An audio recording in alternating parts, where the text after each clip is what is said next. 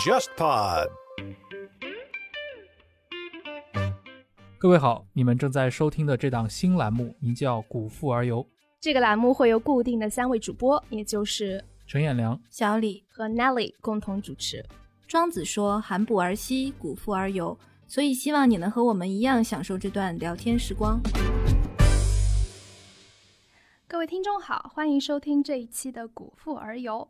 本期的节目，我们想探讨一个话题，是从上周的一则新闻引发出来的。五月二十二日，微信公众号“智道学宫”被微信团队封禁。据《新京报》报道，这次封禁的原因是智道学宫发表了多篇编造、整合虚假信息、煽动公众情绪、误导性强的谣言文章，包含如把尸体做成汉堡之类的惊悚谣言。在相关的一些媒体评论里面，就很多评论用“反制”这个词来形容这个公众号，所以我们这一期想讨论的话题就是什么是反制主义。嗯，反制就是我觉得这两年也是很多人一直在提的词。前段时间那个张太苏，耶鲁法学院的一位法学专家，在微博上发了一段话，当然就是他自己的个人表态嘛。因为他本人在美国生活嘛，所以他这些其实是针对一个美国国内当时的一个局面。他这段话是怎么说呢？他在微博上发，他说：“我经常想不清楚哪种社会状态更危险，是彻底不允许批评政府，还是允许随便批评？但是大部分民众都会自动将异己的政见作为所谓的假新闻屏蔽掉。”那张太苏说呢？前者虽然是暴政，他指的就是彻底不允许批评政府，但是如果要修改，毕竟只是制度层面的事儿。所欠缺的只是政治觉悟或者说意志，那后者呢？它也就是说这种随意批评的环境，但是大部分民众会通过自主的选择去啊把一些所谓的假新闻屏蔽掉，截取自己所愿意知道的真相。比如说像 Fox 的那些受众们，他认为这些这部分呢才是真正最难撼动的事情，因为它涉及到是一种深层次的偏见。当然，他也说啊，他不排除有些社会既不允许批评，民众也深层的反制。他指的是谁？我们不去讨论啊。说这样的社会离法西斯可能只有一步之遥啊。然后他又转了自己的一条，然后接着说呢，他说有很多人应该是他的受众就回复他嘛，说认为前者更容易催生深层偏见和反制。他指指的就是这个社会大环境不允许批评，就是我们传统的经典看法嘛。也就是说，在一个暴政的一个专制的愚民的体系下，才容易出现大规模的群体反制现象。那张太苏对这件事怎么想？他说，西方的主流政治思想无疑是这么看的，但是这个和最近半个世纪的世界史未必吻合。他举了很多例子，他其中有比如说苏联解体后的例子，也有中国八十年代的例子，就相对来说比较自由化的一个时期嘛，甚至是越南当下的例子，更有最经典的例子，应该是美国社会在新自由主义的体制下走向了群体反制的例子。这个例子就是我们现在所有人都可以在社交网络上看到的嘛。那张太苏补了一句，他说他觉得他个人认为啊，反制是一个非常深层次的社会现象，暴政往往是它的产品，而并非它的成因。当然，他就只是通过这两条微博简单的讨论了一下他自己的看法了。呃，所以我觉得很有意思，就是最近几年很多人都喜欢用这个词，包括像我自己在那个主持那个忽左忽右里面，我们也跟很多嘉宾聊过关于假新闻的泛滥的问题嘛，它也是个全球的现象，无论在第一世界还是在第三第三世界。假新闻都有大量的，就是张太苏所谓的这种深层偏见和也所谓的反制的群体，他们在大量的消费它。就当我们说到反制的时候，一般比如说在你们的理解里，我们在讲的到底是一个什么样的现象，还是说是很多现象的一种混合？嗯，我感觉我们对反制的讨论，其实是从二零一六年特朗普上台之后，就是伴随着后真相。的这个词出来的一个延伸的一个概念，当时其实也有很多主流媒体在讨论说，那个因为很多网络上的假新闻以及社交媒体对人的认知的操控，对，所以会导致，嗯，有相同意见的人会抱团，嗯，而且形成一个个信息茧房，嗯。然后去年我还读过一本叫做《专家之死》的书，啊，这本书的作者是。美国海战学院国家安全事务教授，他叫托马斯·尼克尔斯。他其实，在那本书里面，他对互联网真的是持一种非常批判的态度。嗯，他会反正跟互联网是有关的吗？对他觉得这个密切相关。最直接的一个原因是他觉得互联网打破了人和人在线下的那种交往的习惯，就是社交网络上因为是匿名制的，所以每个人就会产生一种幻觉，就是所有人的观点都是同等重要。就是当我们真的在现实世界里面跟人面对面打打交道的时候，我们是不会有这种幻觉的。你在面对一个大学教授的时候，你不会觉得，如果你不是大学教授，你不是学术圈的，你不会天然的觉得，对我的观点跟他一样重要，对吧？但是在互联网上，他就可以给你形成这样子的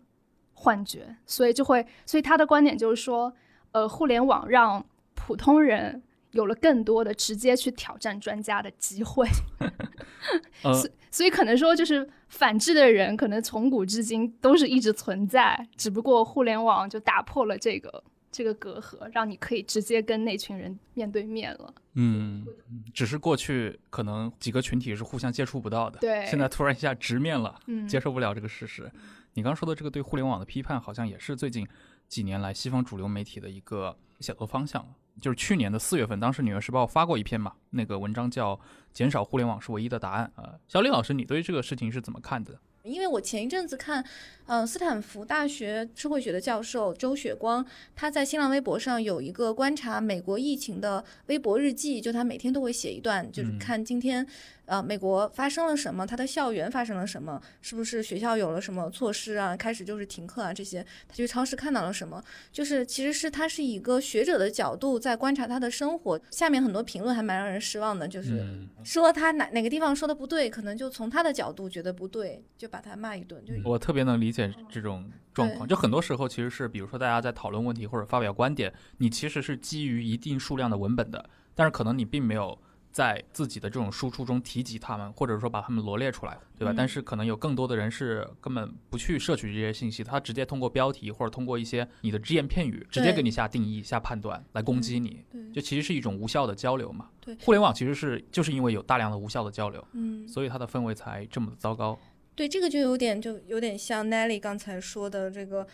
比如说去骂周雪光的人，嗯他如果当面对面他看到周雪光的时候会，对他应该不会这样 这样说他，去挑他的刺吧。但是在网上他就会哀叹一声，说你这样一个大学教授，你观察的怎么是这样啊？你你怎么对美国有这样的嗯。的这看法啊？哎，但你刚说的那一点是非常符合传统意义上的反制的这个定义的，也就是一种对知识分子的蔑视，对于专家人群的敌意。对，对，就是我们提到反制的时候，其实这因为这个词其实出现的也没有太近嘛，它是一个冷战时代的产物。我们很多人提到反制的时候，一定会去梳理它的一个源头嘛，就很多人会去提到一本书，就是美国的《反制传统》这本书，那个六十年代霍夫施塔德写的。他提出的这个基本的一个立论就是，反制就是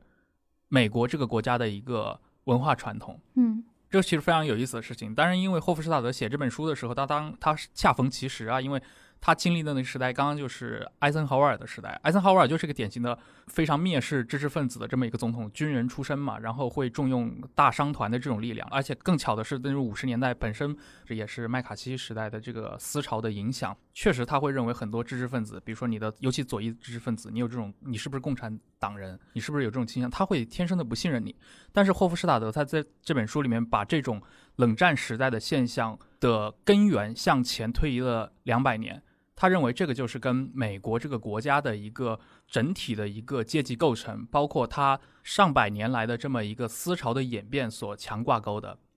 他认为，首先，比如说美国这个移民国家，它最早的五月花号带来的人都是欧洲的平民嘛，那么他在美国立国一百多年的发展当中当中，一直到比如说到十九世纪，美国的整体还是一个比如说工商业人口或者农场主为主的，它其实不太像欧洲大陆那样强调传统的知识分子。就换句话说，其实知识分子在美国发挥的作用，从历史上就是很小的。那霍夫施塔德他提到，他梳理了一套脉络，他认为是什么导致了美国文化中这种深层的反制传统呢？他认为三种因素，一种是宗教。尤其在十九世纪的这种福音派的兴起当中，因为福音派他提倡的是一种原始教义，宗教对他来说是个工具嘛，它是用来团结家庭的工具。其次是一种传统的对商业的推崇，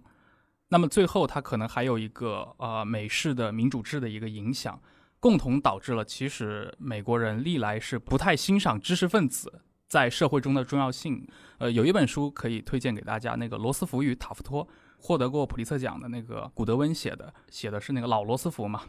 呃，老罗斯福是一个非常右派的共和党总统，但是他在建构自己的这个人设，因为他要去选举，他跑到中部地带去当那个治安官。老罗斯福其实是出生在一个比较优渥的家庭里面，而且也是一个教育很好的人。某种意义上来说，他本身也是一种知识分子阶层，但是他为了竞选。他一定要去塑造自己的硬汉的形象，他要把自己知识分子这层皮扒下来，嗯，他才能在美国一九零零年那个环境中能够脱颖而出。嗯，所以我觉得这个其实也蛮典型的。然后就是伍德罗·威尔逊嘛，主导了第一次世界大战的总统，他说过一句非常著名的话，叫做“我唯一担心的就是一个专家主导的政府”。所以你从这些脉络上来说，你不得不承认，就是霍夫施塔德他其实梳理的这个现象，它是有一定的合理性的。美国。从历史上，无论是它的政治属性，还是说它的一个深层次的社会的大众文化，它就是一个不太强调知识分子或者不太崇尚专家的这么一个这么一个族群吧。当然，这种观点可能会有点那个颗粒度太大啊。但是你看那本书，我会觉得挺有意思的，尤其那是一本一九六零年代的书，今天读的话，你还是会觉得它很多立论还是在现实生活中还是蛮成立的。《专家之死》那本书里面，他其实也是持这个观点，就那位作者会觉得美国这个国家，它向来是遵从一种平等主义的，就他从基因文化基因上就有些反，哎，这个是反精英，这个是美国人和英国人非常大的不一样，非常大的不一样。就我记得那本书，那本书里面有有这么一句话哦，他说。呃，所有的公民都认为自己是一切问题的专家。如果有专家出来维护知识，就会招致某些美国民众怒气爆发。他们即刻就会控诉说，这些专家是精英主义，是用资历来扼杀民主。美国人普遍认为，拥有平等的政治权利意味着对任何事物的观点也应该是平等的。所以从这个角度上来说，其实美国的嗯反智主义其实是。一种民粹吧，对，是一种民粹主义吧。因为他们大量的这些，嗯，无论是农民也好，还是这些移民群体，他总是要建立自己的事业的。嗯，所以你在一个新大陆的开垦过程中，他们本能的会信任自己的生活经验。嗯，就是你，你可以粗暴的理解成早期的美国人就是一群经验主义者。那我觉得经验主义的很大一部分特征，他们是会本能的去怀疑知识分子的理论建构的。嗯，因为知识分子最擅长的就是这个嘛。嗯。很好玩的是，就是虽然这几年就民粹主义这个词大家讨论也很多，嗯嗯，就你看一些政治评论，大家反复的在 Q 这个词啊。呃，前段时间译林出版社出了一本新书，叫《什么是民粹主义》。那本书里面就点出来说，就是在美国语境里的民粹主义和欧洲的民粹主义是不一样的。不一样，嗯。美国的民粹主义是其实是一个有点褒义的词，嗯嗯，它指的是。普通人来反抗那些高高在上，然后跟完全脱离大众的那些政治精英，但是民粹主义在欧洲就是一个贬义词。知识分子与大众的关系，其实你刚才讲的就是这个问题。对，我就想到，像在这个疫情期间，我们也有看到很多知识分子对于。中国人在这场瘟疫中的表现，他们也是有反思，然后他们的这个反思可能正好印证了刚才说的知识分子和大众之间的隔阂。这个隔阂，我觉得有一部分可能甚至是就是这些知识分子他们制造出来的。我觉得确实是我可以对知识分子对大众的反思再进行一次反思。嗯，就比如说丁帆。嗯，就是一个一个学者，他有一篇文章叫做《疫情带来的心理病毒需要长期治疗》，他就是又把我们以前很早以前说的明智未开、国民性、劣根性这些，还有人性的黑暗这些又重新。他的这个话说的是，这次疫情给我带来的最大影响，就是我意识到了此前高估了人性的底线，意识到整个国民思想的混乱是一个巨大的黑洞。哦，就是居高临下式的判断。对呀，我觉得非常奇怪，为什么你看到瘟疫中中国人的表现会得出这样的一个结论？但是其实跟这个一脉相承的其实是启蒙，他认为启蒙很重要，启蒙失败了。这个话语，其实我们从鲁迅那个时候就一直能够看到。老老生常谈。对，那不就让人想，作为知识分子，那你反思的话语和工具有没有更新呢？我觉得是没有的。就是对于大众的这方面的指责，却是我觉得是有问题的。它其实是一种片面的，所有的这种讨论最后都是把锅扔给大众嘛，就说你们不行，然后最终都会回归到一个国民性。对，但是其实我觉得，就像那个时候提出来说国民劣根性，我觉得都是有问题的，因为从来就没有一个在空中的国民性嘛。嗯，这个大众他是长成这样的吗？还是他长期在这样的政治制度和就是社会制度各方面的原因，它是一个结果吧？我觉得。嗯，而且这种讨论真的是已经，哪怕仅仅在中国的大众媒体上都已经被讨论无数次了。我我我非常讨厌“明智未开”“国民嗯劣根性”这些词语，我觉得这是一种非常懒惰的思考和指控。我们说很多问题，我都看到了，大家都说这个是因为明智未开，我觉得这是一个结果，它不是原因。嗯，那我们是不是应该来分析一下这个成因呢？嗯，但是我觉得可能各地的讨论这个问题，它的一个语境是完全不一样的。美国可能真的就是一个，刚我们提到的，像霍夫施塔德他们那一辈的人，包括后面你刚提到像专家之死，他们讨论的问题其实都是基于美国的历史。那中国肯定跟他们是完全不一样的嘛。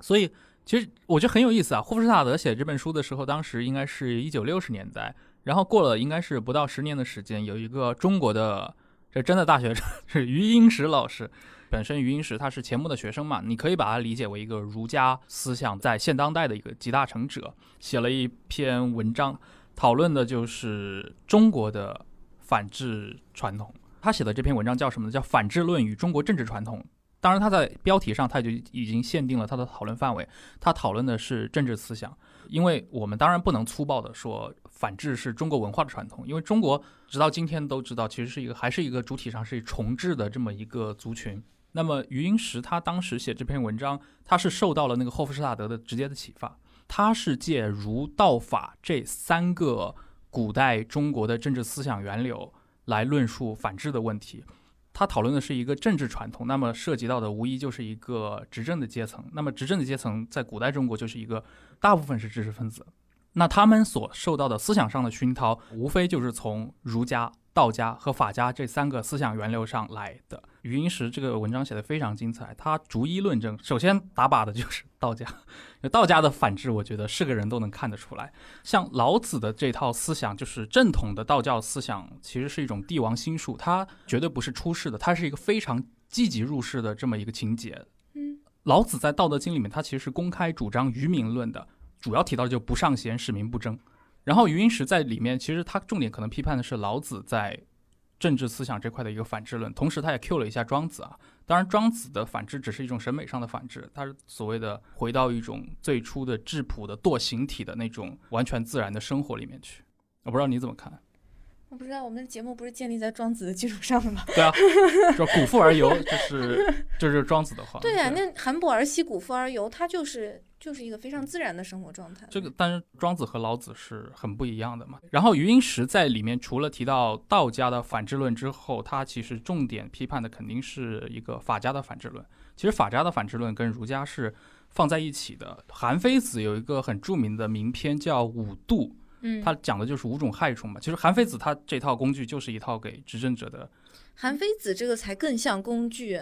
外儒内法嘛，这个是一个很经典的定论。对，韩非子眼里的五种害虫，第一种害虫就是知识分子，第二种害虫就是侠客，就儒以文乱法，法，对，侠以武犯禁嘛，嗯这是五度中的前两度。所以从余英时的角度上来说，他认为法家是最反制的。当然，余英时作为一个钱穆的弟子，他还是要为儒家 说一句话，所以他在一开篇还是说了，真正的古典儒家是崇智论，是崇尚智性的生活的。呃，当然有像孔子当年说的“道不行，臣服浮于海”呀，就是你可能假设社会彻底黑暗的话，整个东周都没有我的立锥之地，我就飘到海上去了，对吧？呃，包括像后世的那些孔孟，其实都有过类似的这些言论。他并不是说儒家在像后世我们所包括很多人批判的那样，完全沦为一个权力的工具，完全沦为一个政策的解释机器。所以余英时在这里面着重批判了那个西汉时代，尤其像公孙弘、像陈汤这么一批人，就是作为法儒两家的传人，他们对于儒学的一个改造嘛，其实是把儒学给法家化了。包括陈汤当时大量任用一些新的酷吏进入他们的那个廷尉狱里面去，他其实提拔的是很多博士，这就是一个典型的技术上的改造。余英时这篇文章其实非常有意思，但是明显他探讨的这个反制主体是跟美国人讨论的是完全不一样的。他涉及的不是民粹的问题，嗯，他涉及的是一个统治阶层的阶层内部的问题。对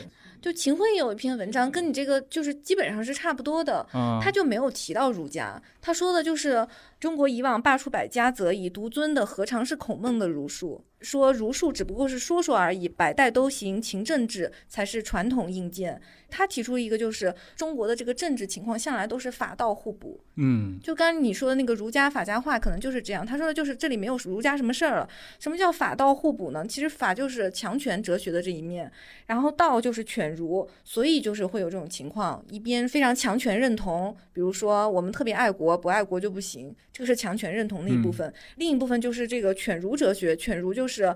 民众素质低，就什么都不配，这就是另外一种语言。这个两个一合。如果我们要说反制的话，可能就跟这个是有一些关系的，这个就可以帮助我们理解。对我觉得秦晖还有余英时他们俩，就是如果把观点合起来看的话，可能就能帮助我们分析中国现在的这个问题的原因是什么。就是因为他们两位都是从那个中国历史的角度来阐述传统的这种所谓的反制论，包括我刚才也说到，他们其实论述的这个反制主体跟美国为代表的这一类所谓的民粹的这一类反制主体是截然不同的嘛。他们其实的反制并不涉及到老百姓本身，老百姓在他们的这套反制论述里面，其实是一个受到愚弄的、受到控制的对象。你说中国吗？对，在中国，所以说他讨论的是一个中国政治传统里面的反制论。这种反制更多是一种文人作为政权的帮闲者来提供献计献策的一个理论工具。今天的，如果我们要谈中国社会的反制的话，可能不仅仅限于这种传统的反制观，它其实也杂糅了今天包括我们刚刚说到的民粹呀、互联网吧。对对对，互联网嗯这套，它其实很是一个很复杂的一个成因。我突然想到了我几年前读过的一本书，叫《讲故事：中国历史上的呃巫术与替罪》，它是牛津大学的是讲谣言的嘛？对牛津大学的一个汉学家嗯田海教授写的一本讲就中国历史上的谣言的这么一本书。然后当时我有采访过他，然后我有问过他一个问题，就是说在现代社会，因为我们有那个义务制教育嘛，嗯，所以就是民众的识无论是识字率也好，然后知识水平储备也好，肯定是比古代中国要高。那我们是不是可以消除谣言？就谣言的出现的对，不是频率是不是会嗯低一些？但是他的回答就是不会。就如果我们把谣言也当成反制的表现的话，就他认为这是人性，他跟你的接受教育的程度其实没有关系，而且嗯他会认为这是人们处理自己的恐惧的一种方式。我我想举另一个例子，就是刚刚顺着 Nelly 提到的这个话题嘛，因为就像你刚说的一样，就是很多人把归类为一个教育或者知识的问题。嗯，因为我觉得典型的一个反例就是美国呀，美国的一个识字率是百分之九十九以上，嗯，但是你仍然解释不了他，就像张太苏说的，他在一个新自由主义体制下，为什么到了二零一六年以后出现了如此大的一个反制浪潮？嗯对所以我印象比较深刻的是，我读过一篇文章，当时是麻省理工科技评论的那个主编他写的，他的这篇文章非常有意思，叫《我和我的喷子的故事》。这个主编说呢，一直有一个针对他的人，这个人呢是他的读者，他在他的科技评论下面评论了超过六千次。你如果把它简单归类成一个网络暴民，其实是有点失之草率的，因为说这个人总是彬彬有礼，从来没有讲出那些违反网站条款的这些词汇。嗯，但是呢，他再三对一个特定话题表达自己的偏见，而且总是比如说，一旦麻省理工科技评论发表一些啊关于全球变暖呀，或者关于一些可再生能源技术方面的这些报道的时候，这位网友呢总是在底下提出反对意见。那个主编截取了一段说。我就这个话题广泛深入地研究了相关科学文献，读了好几百份论文，并没有所谓的气候变化的威胁，这都是捏造的。经过同行的审视，已经发表的学术论文早已证实了这一点。这是因为在某些国家，经济学家急于让经济脱离化石燃料的基础上不惜说谎，就这种论调我们很熟嘛，其实在中文语境里面也很多，就是直接推翻了那个全球变暖。先说根本就没有变暖这个事儿，然后呢，你跟他论战的时候，他上来说我读了好几百份论文，然后呃，当然那个 MIT 这个科技评论的主编就很容易就把这个人的真实资料给搜集到了嘛，然后他大概做了一下这位网络暴民的画像，说他六十来岁，在美国的中西部一家大型公立大学的 IT 部门担任技术顾问，他有两个博士学位。分别是电气工程的博士和物理的博士。说这个喷子呢，他能写关于计算机架构的优秀的研究报告，也能写关于猫的蹩脚诗歌。然后他就问这个喷子，他说：“你为什么要花这么多时间和精力在我的网站上评论呢？”然后这个喷子就回答他嘛，说：“我根本就没有花多少时间。”他说：“我有一个个人数据库，我很快就能在里面找到特定的文章。”呃，所所以所以这个就这是另一个网络喷子最典型的现象，就是他们跟你的交流中有大量复制粘贴的部分。对，这是一个，对我觉得这是一个地球共通的一个逻辑。而且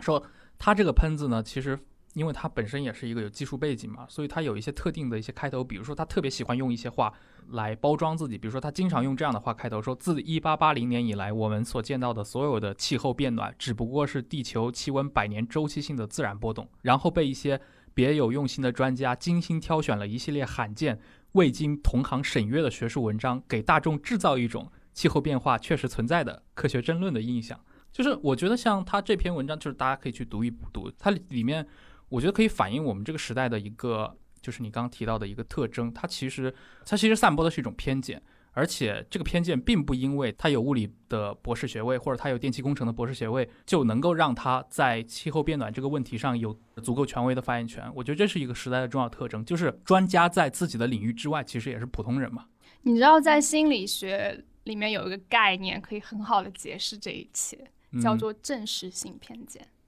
怎么说？就是说，当我们在主观上认为一件事情是正确的时候，你就会去下意识的去。寻找各种各样的证据，去筛选，去筛选那些你觉得可以支持你的观点的这些证据，然后只接受能够加强这些论点的事实。对，我就想到你刚刚说的，就知识分子他在他领域之外的发言可能是反制的，我就想到说，就是许奔对公共知识分子有一个讨论，在就是一本书，他又说知识分子在某些。方面并不比普通公众更有免疫力，因为 很吊诡，就是知识分子可能对某些概念，他会有更强的条件反射，嗯，而这种条件反射是可以被利用的，就是我刚才说的救救亡图存，还有启蒙，还有国民劣根性，我觉得这不是他说的，我我就是自己应用一下，我觉得可能就是属于他说的这种条件反射，而这种。他说的，他举的例子是国家的外辱历史，西方的某些批评都能每发必中的引起很多知识分子的爱国主义条件反射，因而把对国家的忠诚就转化成其他的忠诚。它其实是一种路径依赖。就是当你面对一个问题的时候，你会自动选取几种工具，你可能会选择一个非常熟悉的话语体系，对，套进去。对，那其实这个也是一种反制。哎，这个是那个美国保守派有一个经济学家托马斯·索维尔，他其实批评过一个问题，当然因为他是个右派嘛，他批评的问题在于，比如说在美国关于反制的争论，因为反制本身就是个很模糊的词汇，嗯，容易被用来贴标签。导致很多，比如说美国公共的或者一些大学校园里面的教授们非常喜欢用这个词，嗯，就像在中国一样，很多人会指责别人反制。但其实索维尔说，他认为他所看到的最重要的一种反制形式就发生在校园里面，因为他鼓励的是那些学生们就一些自己并未去研究或者并未去精心的呃钻研或者真正理解的一些议题去做出表态。他认为这也是一种反制。他的话里面其实是有一定一定合理性的，当然这因为它本身也涉及到一个舆论生态的问题，涉及到当代的身份政治，确实你很难说理清这里面究竟你怎么去摆脱这些反制的指责嘛？对，你要说到这个的话，其实就引引出来下一个我一直很好奇的问题了，就是在我们当下的这个社会语境或者政治语境里面，当两个不同政治立场的人。相互觉得对方不可理喻，给对方贴上反制的标签。嗯，对，这就是反制作为一个特别易于标签化的词汇的一个坏处，就是它会消解自己的一个，你可以认为是一个权威性，它最终会导致反制这个词就变得非常不可靠，认为它就不是一个应该被严肃对待的概念。嗯，我记得史蒂芬平克在《当下的启蒙》那本书里边，他有引用过一个心理学实验，就是说，当两批就是不同政治立场的人，他们在讨论一个公共政策的时候，如果这个公共政策是跟他们对立的那一方提出来的，他们就会反对；如果是己方提出来的，嗯即使是一模一样的政策，他们就会倾向于认同。最终推导就是一切都是建构出来的。但是人类的本质就是双标。对，人类的本质就是双标。这个其实嗯推导到最后，其实也还是那个问题，就是你的专家也好，或者知识，或者我们简单的把知识分子对应到专家里面来也好，嗯你专家在特定的领域里面，你专家是有边界的。你的你你在你领域里面作为专家，可能是一个能够去指责别人反制的这么一个个体，但是你到跨了另一个领域话题里面，你很容易就变成反制的一员。嗯，但是在我们今天的公共探讨里面，你会发现，其实对于大部分人来说，或者对于很多网民来说，他其实很难迈出这一步。比如说，你贴了一个我是啊、做石油化工勘探方面的博士标签，然后我可以来聊很多政治问题，似乎我的这个领域的这个学术的 title 就能够为我在另一个领域里面发表意见来背书。我觉得这也是一个，包括知乎上很多是这样子嘛。嗯，所以就是一种类似于对权威的盲目崇拜。我说个最简单的例子，最近不是很火的那个复旦经济学院的陈平，他其实他当然他是研究物理的，半路出家，但是后来去转做经济方向的研究了。他教金融建模，就是你如果专门聊金融建模这块，当然没有问题了。但是他聊的是西方的艺术，然后通过西方的艺术，什么西方的壁画中的透视法和东方的绘画中的这些技法的不同，来阐述西方的文明的思维方式和东方是完全不一样的。最后提出 你可以把包华石他最后就提出东方的这种王道思想必将战胜西方的，就是嗯你懂我意思吧？有意思。就是我觉得这他妈什么玩意儿，但是他非常受欢迎。别人会说，你看人家是一个复旦的教金融模型的正儿八经的教授，而且他专业领域是广受认可的。但这个又说到了反制的，我觉得是他一体同胞的一个方向，就是一种对于专家的崇拜嘛。嗯但对专家的盲目崇拜本身就是一个酝酿反制的土壤。对。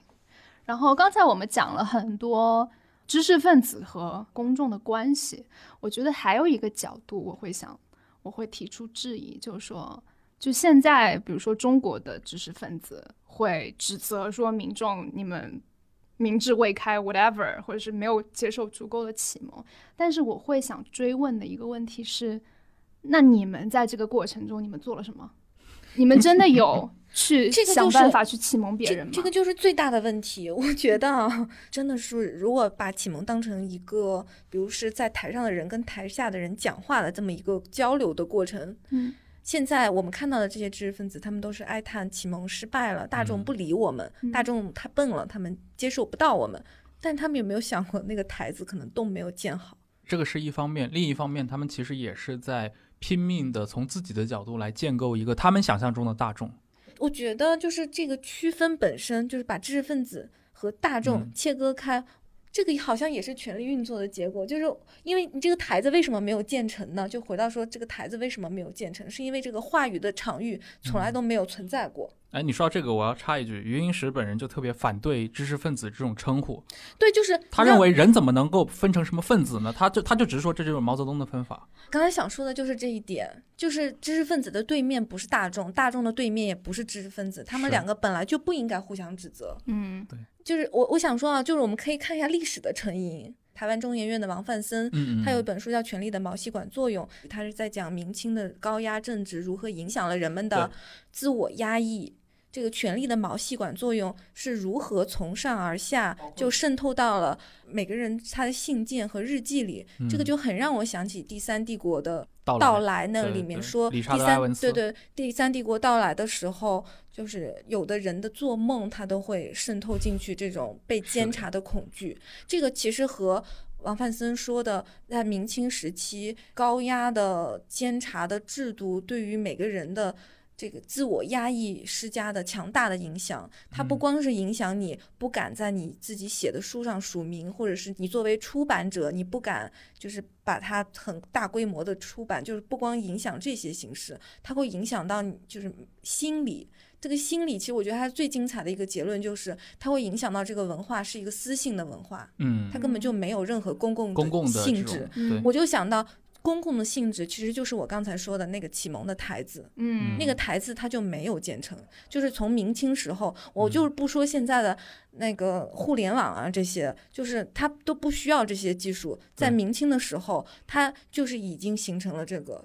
这个直接举历史方向的例子就行了。在明清同时代的西欧是有那种所谓书信共和国嘛，嗯文人之间通过书信来建立起一个这样的关于知识的表达群体，它同时它又能够影响到社会的一些中层、下层，它其实是能够去建立这一套，因为它有这个公共表达空间。啊，我想嗯说完，就是这个私信的文化，就是我我还是要解释一下什么是私信的文化。他说，就是虽然人们有灿烂的娱乐、灿烂的享受，但是归根到底，它的性质却是私信的，它有不去触碰的一个领域。它没有公共性，或者是不想触碰更高层次的反思，或者是不以公共讨论的方式来处理政治议题。就是一方面，就是所有的东西都变成了私信的；另一方面，就是私人领域啊，嗯，也变得官方和政治化。他说的这点就非常有意思。他其实本质上就是最后就是大家人人都自我审查，对这个自我审查的这种这种习惯，并不是说什么最近五六十年来建立起来的对，不是，它是一个从我甚至都不认为它是一个从明清建立起来的，它可能真正的源头就在我刚我最早提到的像韩非子的五度那里。嗯，所以上一期我们聊到你说到那个韩松那篇文章，说我们今天活在一个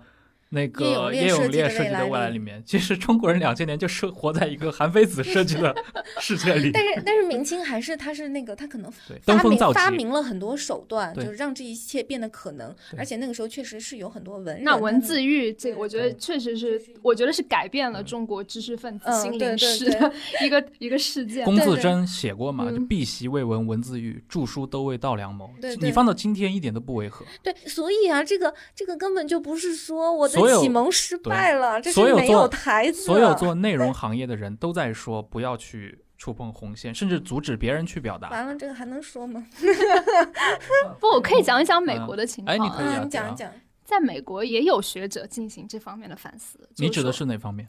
就是对于学者圈地自萌，不去主动的去和民众做沟通，嗯，去传播知识。我上周我看了一本书，叫做《没有思想的世界》，它是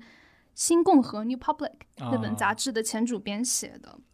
当然，那本书它主要是批判说现在的这些科技互联网巨头对于内容生产的，特别是对于媒体摧毁性的打击。但是它里面有提到一个观点很有意思，就他说在二十世纪中期的时候，当时的新闻和出版行业其实是有一种非常神圣的使命感的。嗯他的这个使命感就是说，文化精英他有一个责任去提升大众的品味，嗯就这是他们这个行业的立足之本。嗯所以我们可以看到，就是当时的就是新闻行业，当时比如说《纽约时报》之类的嗯，那些大刊，他们的品质很高，对，然后他们也有这个文化资本去向公众传达。最典型的例子是那个《时代周刊》那个创始人亨利·嗯卢斯。亨利·卢斯，对亨利·卢斯他说过一句非常经典的话嘛，他他就自认为自己是在自由主义的最前沿的一个阵线里面指挥一个小小的战壕。他嗯指的就是自己创办了《时代周刊》，创办了《财富和生活》这几本杂志。嗯，然后到现在到二二十一世纪，就是那那本书的作者就会感叹说，就是现在的美国媒体或是美嗯。国知识界，这个神话已经破产了，嗯，就已经没有这样子的这种使命感了。所以你就会发现媒体都在追逐流量，嗯。然后为了流量，你会势必就会放弃对内容的对内容质量的要求嘛。我我会认为这就是一个钟摆的一个循环。当所有人都在抱怨的时候，其实跟他所相对抗的这么一个群体又会自然而然出现。嗯其实我们整集都在聊关于“反制”这个词嘛，我也只说这是个非常危险的词。其实当我们使用这个词的时候，要一定要千万的小心，因为当你在使用“反制”的时候，其实你就已经把对方在就是主观的把它设在一个和自己不平等的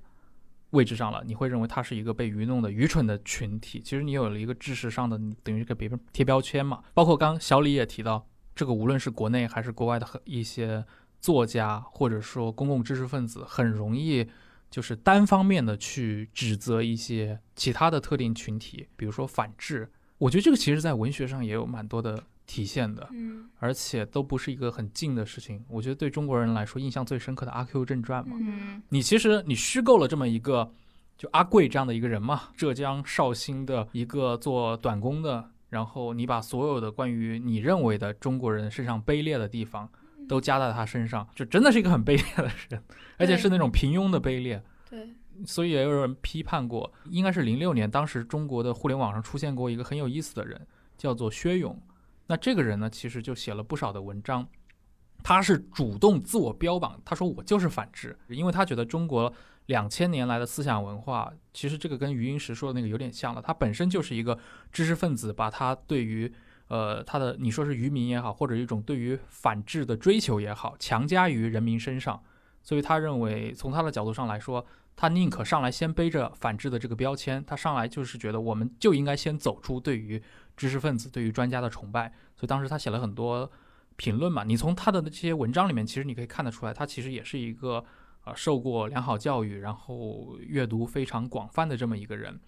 那他在零六年其实提出的这些想法，我觉得直到今天的话还是蛮，就是这个人会很复杂。我我不会说单方面的，因为后后来那个什么吴稼祥他们也去批评过这个人。吴因为吴稼祥他是一个纯粹现实主义的指责，因为他会说文革过去才多少年，中国还从一个对于专家的彻底不信任或者全民癫狂、不尊重知识的时代，你上来就谈什么反制的正当性，这个其实很危险的。嗯但是我想，其实主要还是因为他们两个人的语境的不同嘛。所以其实从薛勇那篇文章的角度，他其实是把《阿 Q 正传》拿出来狠狠的批评的。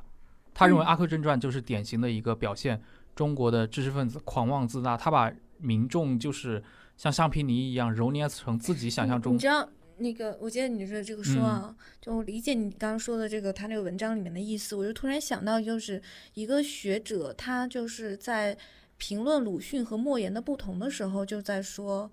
鲁迅写的农民都是在公共场合出现的农民，都不是关在家里的农民，因为鲁迅其实不了解农民。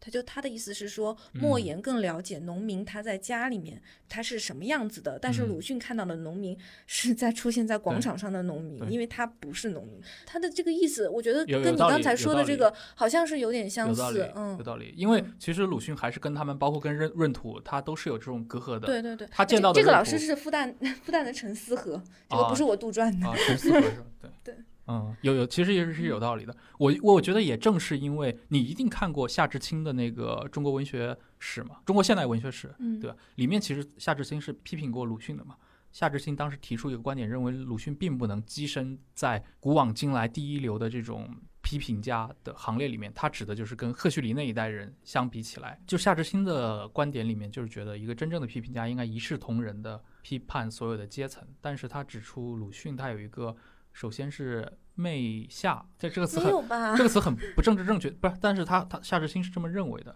这是夏志清比较偏右的，对他他是很不喜欢，他不喜欢左翼的，不这种喜欢，非常讨厌左翼。他很讨厌左翼文学，所以他会批判评价真惊呆我了。他对，但是你不可否认，其实我读那本书，我还是觉得夏志清很多的书里还是蛮蛮蛮精彩的嘛。就是嗯他会批判，一个是鲁迅的媚下，另一个是鲁迅对于年轻人、对于后浪们的嗯，无条件的拥戴。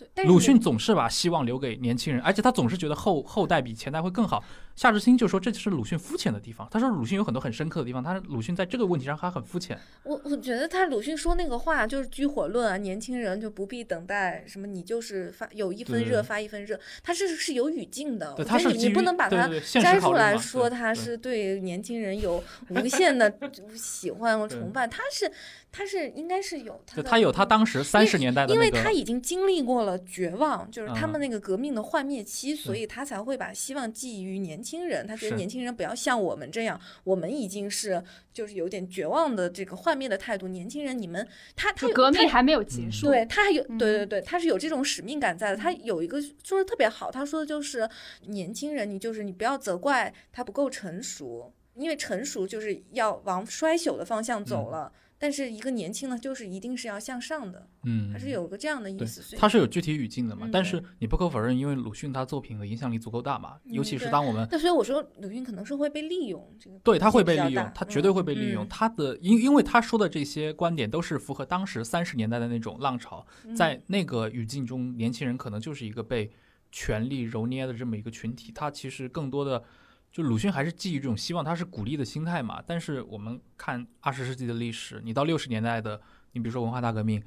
对吧？这些后浪们的表现其实是非常不堪的。蒯大富也好，复旦的这些安文江、什么劳元一也好，都是一群大学生。但是你看看他们干的事儿，所以就是就是就又回到这个问题了，就没有说就在空中的人性，就没有在一个空中的好的年轻人，他必须要有好的制度，是他是在好的环境下成长起来的，而不是说所有年轻人都是好的，就是这样的一个东西。对夏志清在这方面，他至少是在做一些严肃的探讨，虽然他有自己的立场。嗯，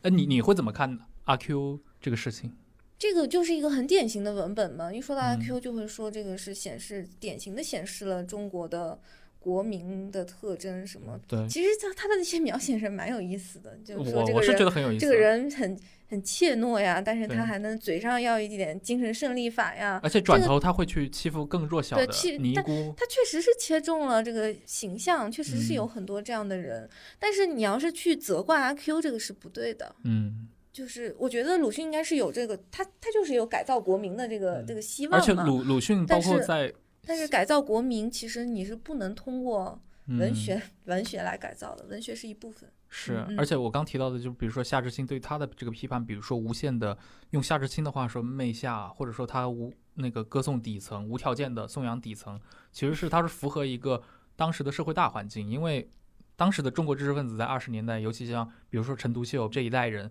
他们就是受了俄国的这一套民嗯粹思想的影响的，对对。这是一个当时的那潮流，你那你在当时也是一个很大的进步呀，因为以前的文学是什么文学啊？所以所以矫枉就要过正嘛，就你在当时的条件下矫枉就要过正，但是你的语境不同了，你自然认为当时的那种矫枉过正是不对的。嗯，对。那你们还有没有想到一些其他的文学作品跟这个主题课有相关的？沈从文啊，沈从文在文学上的这种，当然说他反制是有点严重啊，但是他是有一种反都市文明的这种倾向的，就是回归一种田园的诗的这种，我觉得他是一个人文主义者，嗯，他是我不觉得他他反正，因为他就是反对这个城市文明的污染，但是他也会反对农村那种很粗暴对待人的方式。哦，我感觉沈从文他反对的应该是那种都市里的文化或是经济精英，，对对对，利用他们自己的资本来构建出某种阶级区隔，对对对，形成某种居高临下的对居高临下的对待他。我觉得这是反制大传统里面的一个面向，嗯，就是我觉得他当然我，我没有说沈从文他反制，我的意嗯思就是说，就是有一部分人反对知识分子，他们反对的是傲慢，对嗯他们反对的是拥有知识者的傲慢。我我有一个就是为知识分子说话的例子，嗯，你你为知识分子说话，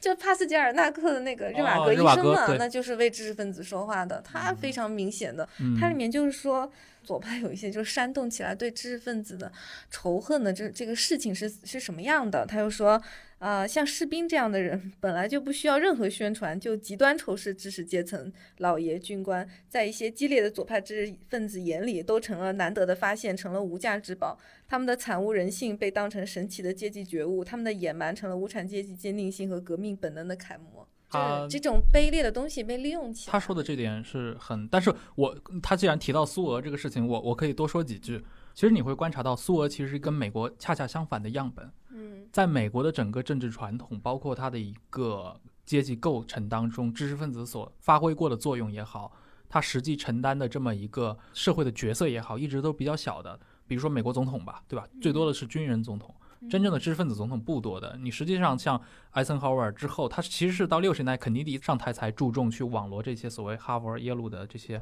学者们，才有了后来比如说像尼克松他们会去跟基辛格啊这些人形成搭档嘛。但是苏俄是一个非常相反的例子。你刚刚讲的其实是苏俄中间的一面，就是左派知识分子会煽动这些中下层来攻击和他们立场不一样的知识分子。